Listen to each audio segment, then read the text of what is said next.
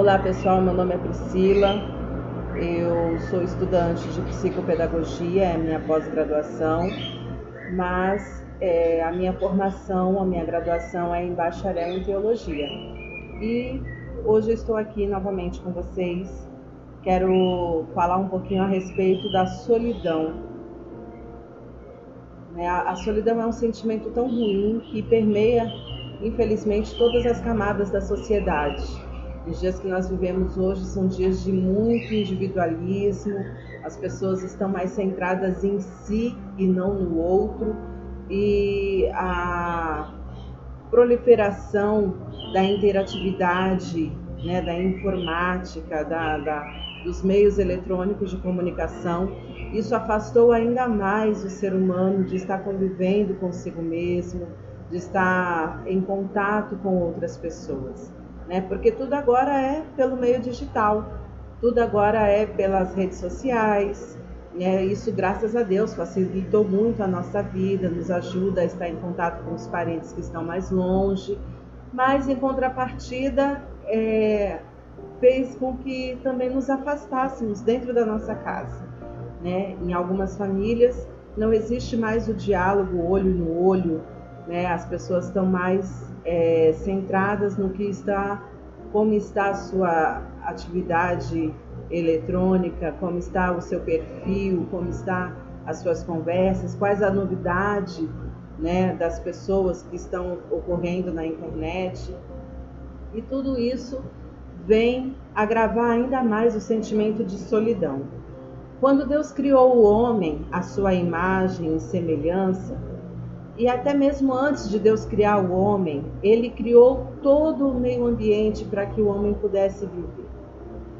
E em tudo que Deus criava, ele ia afirmando que tudo que ele estava ali fazendo era bom. Né? Ele criou os céus, criou a terra, criou a luz, criou, é, fez a divisão de luz e trevas e ele viu que era bom. Ele separou as águas da terra seca, as águas da parte do firmamento, as águas abaixo do firmamento, criou os luminares, sol, lua, estrelas, e ele viu que era bom. Ele criou todos os animais dos céus, da terra, do mar, e ele viu que era bom. Ele criou o homem e ele falou que foi muito bom aquilo que ele criou. Mas depois que ele criou o homem, que ele observou tudo que ele criou, e ele percebeu o homem sozinho em sua solidão e realizando as tarefas que lhe eram que lhe foram confiadas, né, que a tarefa do homem era de guardar e cuidar do jardim em que ele estava ali inserido. E Deus observando o homem, ele viu que o homem se sentia só, estava só. E aí ele vai revelar na sua palavra: não é bom que o homem esteja só. A solidão ela não é boa. E aí Deus vai e cria a mulher para ser companheira de Adão ali no Éden. Mas eu não quero aqui enfatizar só o relacionamento homem-mulher. Não. Eu quero enfatizar também a, a relação entre pessoas, entre amigos, família, parentela, enfim. A solidão, o afastar-se desse convívio não é bom. Por que, que as pessoas hoje estão mais propensas à depressão, mais propensas a, a, ao desinteresse de, de estar vivendo em sociedade? Justamente pelo excesso de individualismo. Em Provérbios vai dizer que a pessoa, quando ela se afasta, ela está escondendo nela um certo egoísmo, um certo orgulho. Às vezes são pessoas que não gostam de serem contrariadas, que não sabem lidar com as ideias que são contrárias àquilo que ela pensa. E aí ela vai se afastando, e aí ela vai ficando mais nas redes sociais, né? É, é a nossa vida hoje em dia. E isso vai afastando cada vez mais ela do convívio e série, uma série de outros fatores, né? Talvez um sentimento de, de rejeição, é, uma perturbação emocional qualquer que vai tirar a pessoa do convívio familiar, do convívio social, e isso não é bom. Nós precisamos preservar os nossos relacionamentos. Lá em Salmos vai dizer que é bom que estejam unidos os irmãos. E ele vai colocar cada, cada coisa, cada elemento que é bom de se estar em comunhão. Né? Ele vai falar do óleo, vai comparar a, o estar em, em, reunido em, em, os irmãos, ele vai comparar com uma unção com óleo que desce sobre a barba, a barba de Arão, que foi despejada sobre a sua cabeça. Olha que coisa linda, né? a, a reflexão do salmista a respeito da união. Nós não devemos viver isolados. Aqui tem, estou com uma revistinha aqui que é, é de um estudo que está sendo feito em algumas igrejas e ele vai falar que a solidão ela é nociva ao ser humano. No período da, da criação, a única coisa que Deus afirmou que não seria boa era a solidão. Por esse motivo, Deus criou a mulher para que o homem tivesse uma companhia idônea e sábia. Somente os que se insurgem contra a verdadeira sabedoria buscam viver isoladamente, solitariamente. Foi o que eu acabei de falar. Essa, essa citação está lá em Provérbios, no capítulo 18, versículo 1. Quando a pessoa se isola, geralmente é porque ela rejeita a sabedoria de outras pessoas. Ela acha que só ela é certa e aí ela se afasta. Quando você entra num quarto escuro e você toca no interruptor e a luz acende e clareia todo aquele cômodo, imediatamente as trevas fogem. E a Bíblia vai dizer que aqueles que estão em trevas não gostam da luz. Eles se afastam da luz porque eles não querem que aquilo que eles fazem em oculto seja revelado. Então a gente precisa prestar bastante atenção é, na situação de uma pessoa que vive em solidão. Precisamos é, tentar entender o que levou a pessoa àquele estado, o que levou a pessoa àquela situação. Precisamos é, entender o histórico por trás deste comportamento para poder ajudar essa pessoa. Porque só censurar não vai resolver, não vai ajudar. Para de fato ajudarmos essas pessoas que vivem e insistem em viver em solidão, nós precisamos entender o que aconteceu para que ela se comporte dessa forma. Mas, independente do, dos porquês, há algo que nós podemos fazer, que é apresentar esta pessoa em oração, falar de Jesus a esta pessoa, para que ela possa ver na nossa vida que aquilo que nós estamos falando é verdade. E para isso nós precisamos ser exemplo. É, a Bíblia vai dizer que existe uma grande nuvem de testemunhas ao nosso redor.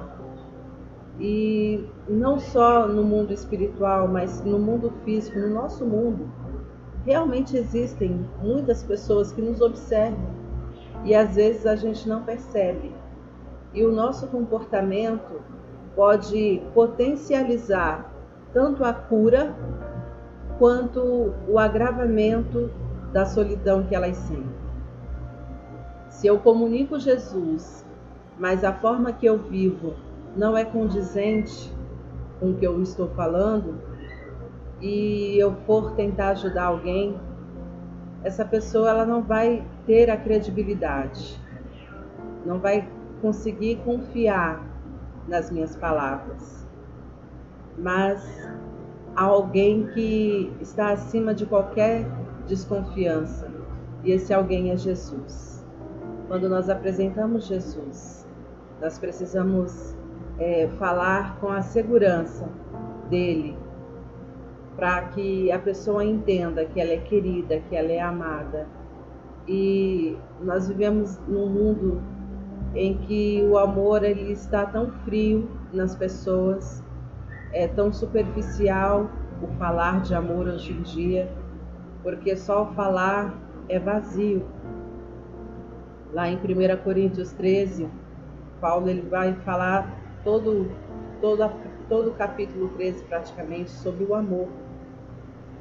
E ele vai dizer que mesmo que a gente entregue o nosso corpo para ser queimado, se não houver amor nessa ação, vai ser à toa.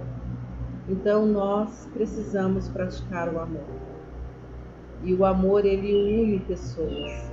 O amor ele encurta distâncias. O amor ele acaba com a solidão. O amor ele se importa com o próximo. Então, a começar em mim, a começar em nós, precisamos mudar a nossa realidade. Chega de viver isolado, chega de viver em solidão. Não, não fomos criados para viver isolados. Nós podemos sim vencer a depressão com amor. Nós podemos sim ajudar uma pessoa em depressão com amor. E o amor ele vence tudo. Em 1 Coríntios 13, me, não me recordo agora o versículo, mas é, logo que ele vai falar de todos os predicados do amor, no final ele fala assim: é, agora existem a fé, a esperança e o amor. Porém, o amor é muito é superior a, a tudo. O amor ele é superior a tudo. Eu vou procurar aqui porque eu não gosto de ficar só nas minhas palavras. Então é, é bom que a gente fale e prove aquilo que a gente está falando. E nada melhor do que estar com a Bíblia na mão. Eu uso a versão A Mensagem Contemporânea, que é uma versão que eu gosto muito. E ela é perfeita. É, o versículo 7 é, Minto, não é o versículo 7, não. Olha só.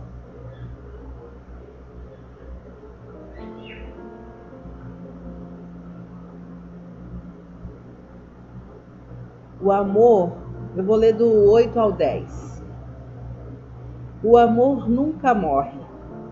A palavra inspirada é no versículo 8 mesmo, 8 e 9. A palavra inspirada um dia será esquecida, ou seja, o conhecimento. A oração em línguas vai passar. O entendimento alcançará o seu limite.